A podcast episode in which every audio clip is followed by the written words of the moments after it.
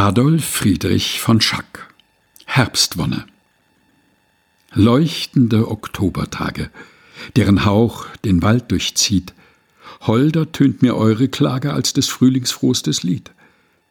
Lose an den Wipfeln hangend, trennen in dem milden West, gelb und rot und golden prangend, sich die Blätter vom Geäst. Alle, alle endlich müssen fallen, die der Wind nicht brach, vor der Sonne warmen Küssen sinken sie den andern nach. Und die wilden Rosen senken, während sie mit heißem Duft einmal noch die Lüfte tränken, Blatt auf Blatt sich in die Gruft. Seit der Osten roter glühte, bis zur Zeit des Abendwehens, schwelg ich hier mit Laub und Blüte in der Wonne des Vergehens. Adolf Friedrich von Schack Herbstwonne Gelesen von Helge Heinold